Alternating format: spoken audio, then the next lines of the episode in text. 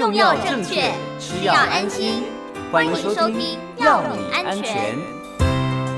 共连线的是台北市立联合医院和平妇幼院区药剂科的赵子婷赵药师，药师晚安。呃，晚安。今天呢，药师要跟我们来聊一聊的有关于哈药品的检收。好，为什么要跟大家聊这个药品检收？好像大家有很多呃没有吃完的药啊，甚至到底有没有过期啊？其实家里头好像都没有稍微做一下整理哦。那今天药师就要来告诉我们，药品检收是很重要的事情，而且有一些该做的事，对不对？对，台湾人呢，其实一年都会大概统计啦，是大概会丢弃一百九十三公吨的药品。哇，好，然后叠起来的。是高度呢，相当于五栋台北一零一，所以、嗯、呃，相信大家都有领过药啊。对于一些吃不完或过期的药品，你能放心的将这些药物直接丢往垃圾桶吗？事实上，一般的药物是可以的，因为目前台湾的垃圾都会由垃圾车送往焚化炉，经过八百五十度的高温，所以一般的药物都是可以分解的，不用担心对环境有不良的影响。可是，并不是所有的药物都可以丢垃圾车。嗯，好，然后下面讲到的五类呢，是不建议丢垃圾车的。第一类是抗生素，第二类是荷尔蒙药物，第三类是抗癌还有免疫制剂以及管制药品，第四类是废弃的针具针头。第五类是一体的药物，嗯，好，那因为这五类的药物呢，它对危就是环境的危险性，危就是它危险性比较高，环境污染也比较大，嗯，所以它是建议可以带到各个县市的废弃药品检收站，交由专人做检收处理会比较好。嗯、然后像刚刚提到的一体药物呢，像是我们一般的止咳嗽化痰的药水啊，或是退烧药水，嗯、它其实是可以居家处理的。可是因为怕大家就是不清楚它里面有没有含抗生素，对啊，然后也怕大家不好处理。所以，一级药物也是可以得到检收站的。其实我们一直有告诉大家哦，药品要检收，要检收。那所谓的检收站哦，怎么样呢？嗯、我们是可以送到什么地方去呢？呃，各个县市，你只要如果你不知道检收站哪里有，你只要在网络上就是搜寻打关键字，打说呃居家废弃药物检收站，你就可以找到各个县市有的位置。其实位置还蛮多的，像一些医疗院所或是社区药局都有设置。非常方便哦，是，所以等于说我们不用特别再跑到医拿到医院去的意思，我们就可以在社区里头能够有回收的哦这个药局了，对吗？对对对，没有错。嗯哼，哎，所以我们一年丢掉这么多的药哦，嗯，这个很惊人呢。那问题到底出在什么地方呢？就要提醒大家了，因为、嗯、呃要定期的检视家里的药品有没有过期嘛，因为有些药你可能医生开了，然后你可能觉得你。就是用不到，或者是说，嗯、呃，医生有重复开立的问题，然后或者是病人根本没有照医嘱服药，那都会很多剩余的药品，它可能放久它就过期了。建议是说，如果你发现家里有比较多的过期药品，你可能要重新检视一下自己的用药习惯。好，对，那如果有一些不适合使用，或是用不到的，或是你没有遵照医嘱使用的呢，都应该主动跟医生讨论。然后调整处方，才可以避免一些医疗的浪费。嗯。所以意思就是说，我们每一次去看了医生拿回来的药物当中，可能有一些就是我们这可以自行处理的，就是我们没有办法，我们为什么没有去吃它？好像自己要稍微检讨一下，对不对？对对对对对，对呀，为什么会没吃完呢？的话，可能要跟医生讨论一下，为什么？嘿，为什么会不需要吃这样？所以这个概念就是，有时候我们会拿连续处方签，然后可能第一个月我去看完医生，我觉得我需要这个药。当我拿了连续处处方签，我是可以领第二、第三次嘛？那可能在第二次领药之后，我发现我好像不需要这个药物了，所以就会变成多出来了，是这个概念，对不对？对。可是如果因为第二次、第三次，如果病人自己觉得不需要的话，嗯，建议还是回。就是回医院请医生重新开立、重新评估，因为如果你没有吃，嗯，然后你两三个月后回医院，医就是医生也没有办法帮你评估，说你这段时间到底有没有吃，然后到底需不需要帮你调整剂量，他也不会清楚。哎，所以如果没有吃的话，就要回去跟医生说。而且为什么没有吃，这个也是很奇怪的一件事啊。对啊，对啊，对不对？因为照理说，我们是应该按照医生开给我们的药按时服用才对啊。哦啊，没有吃一定有原因嘛，对不对？对，是吃了觉得不舒服，有什么副作用吗？嗯、还是觉得什么样其他的状况？嗯、这个都应该回去门诊跟医生讨论才对，而不是我就默默的不吃。是这样，没错没错，对。我相信有很多病人是默默不吃的，嗯、都会觉得说啊，我要再回去一趟，好麻烦啊，什么等等等。但我觉得大家不能怕麻烦，因为这样子真的就是一个浪费。我们也常常讲说，健保资源很珍贵啊。那有些时候又说啊，健保可能比如说他的财务并不能够收支平衡啊，可能需要涨健保费啊等等。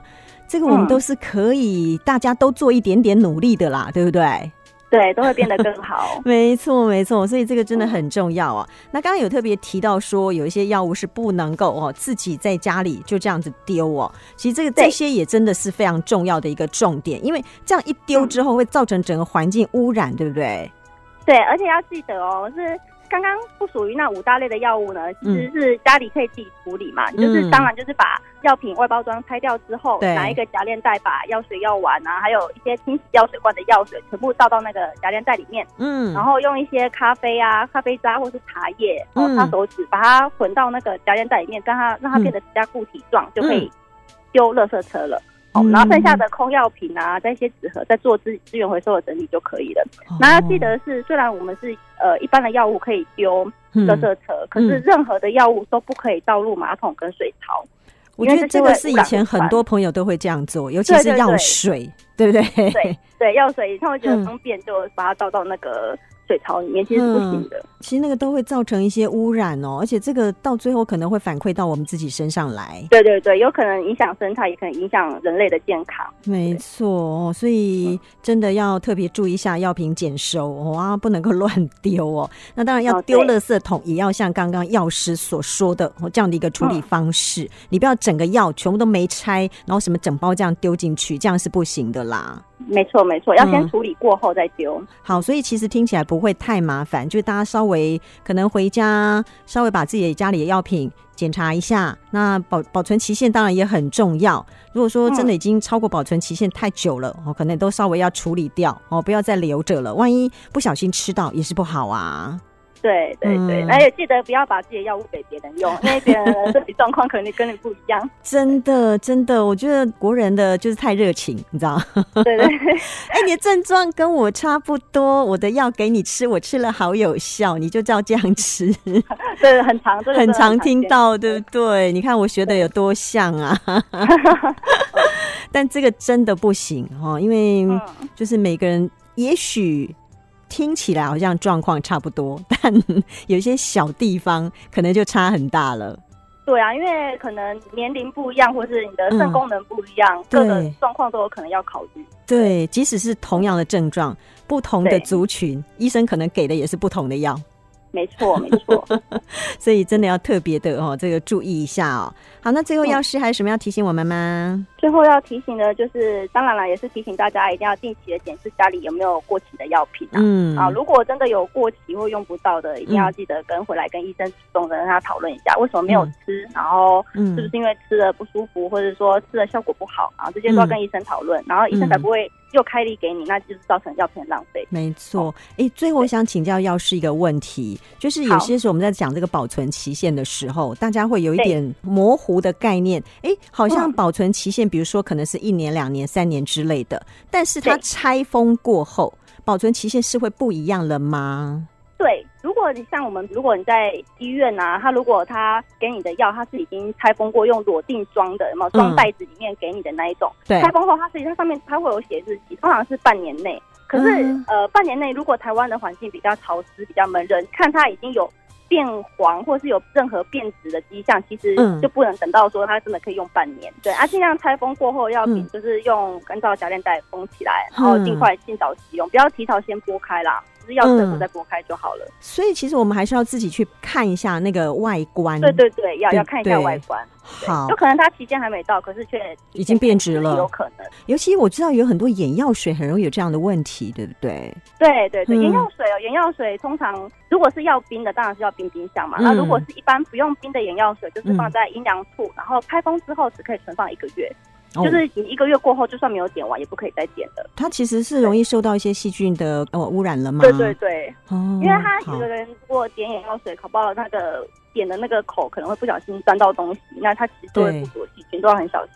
哦，好，所以即使它保存期限可能是半年，但你开封之后就是一一个月。哦，以眼药水来讲啦，对不对？哈，然后也不是所有的药都要放放放到冰箱哦。我觉得这也是很多哦，对朋友容易犯的问题，对不对？对，好，所以还是要特别，如果真的不了解，就请教药师哦。药师都很乐意跟大家说哦，说明你想要知道的问题，通通都可以跟他来说明。好，那今天嗯，今天非常谢谢赵子婷药师，谢谢，谢谢，拜拜，谢谢，拜拜。